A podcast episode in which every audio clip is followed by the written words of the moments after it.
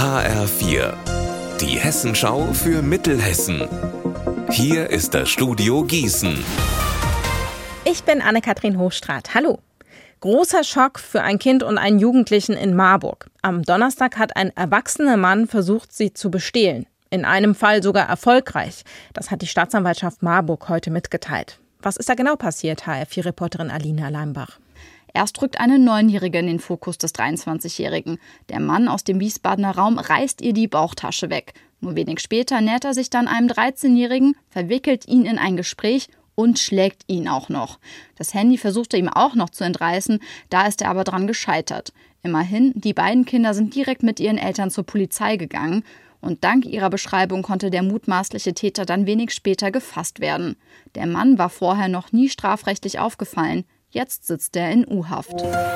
Das letzte Spiel im regionalen Vorbereitungsturnier im sogenannten Linden Cup hat die HSG Wetzlar verloren. Gegen den Bergischen HC ging es 29 zu 33 aus. Aber die Wetzlarer haben trotzdem das Vorbereitungsturnier gewonnen, weil sie die vorherigen Spiele mit einer entsprechend guten Tordifferenz für sich entscheiden konnten. Und schon am Freitag geht es für die HSG mit einem ganz besonderen Vorbereitungsspiel in Wetzlar weiter.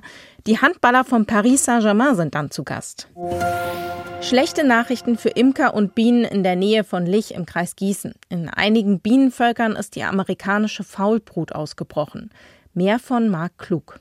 Diese Seuche ist für den Menschen ungefährlich, aber für ein Bienenvolk quasi ein Todesstoß. Das liegt daran, dass die Bakterien die Larven im Bienenstock befallen. Die sterben ab und somit kommen keine jungen Bienen mehr nach. Das Volk stirbt langsam, aber sicher aus.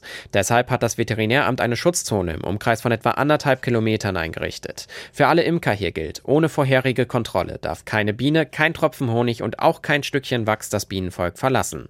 Die Faulbrut zeigt sich übrigens dadurch, dass die betroffenen Waben dunkler, rissig und zum Teil auch durchlöchert sind. Unser Wetter in Mittelhessen. Heute gibt es neben Sonnenschein auch dicke Wolken. Es kann immer wieder regnen und auch gewittern, teilweise auch stark, bei bis zu 24 Grad in Mengerskirchen und 27 Grad in Biedenkopf. Auch heute Nacht kann es gewittern und auch stärker regnen. Morgen geht es dann ganz ähnlich weiter. Ihr Wetter und alles, was bei Ihnen passiert, zuverlässig in der Hessenschau für Ihre Region und auf hessenschau.de.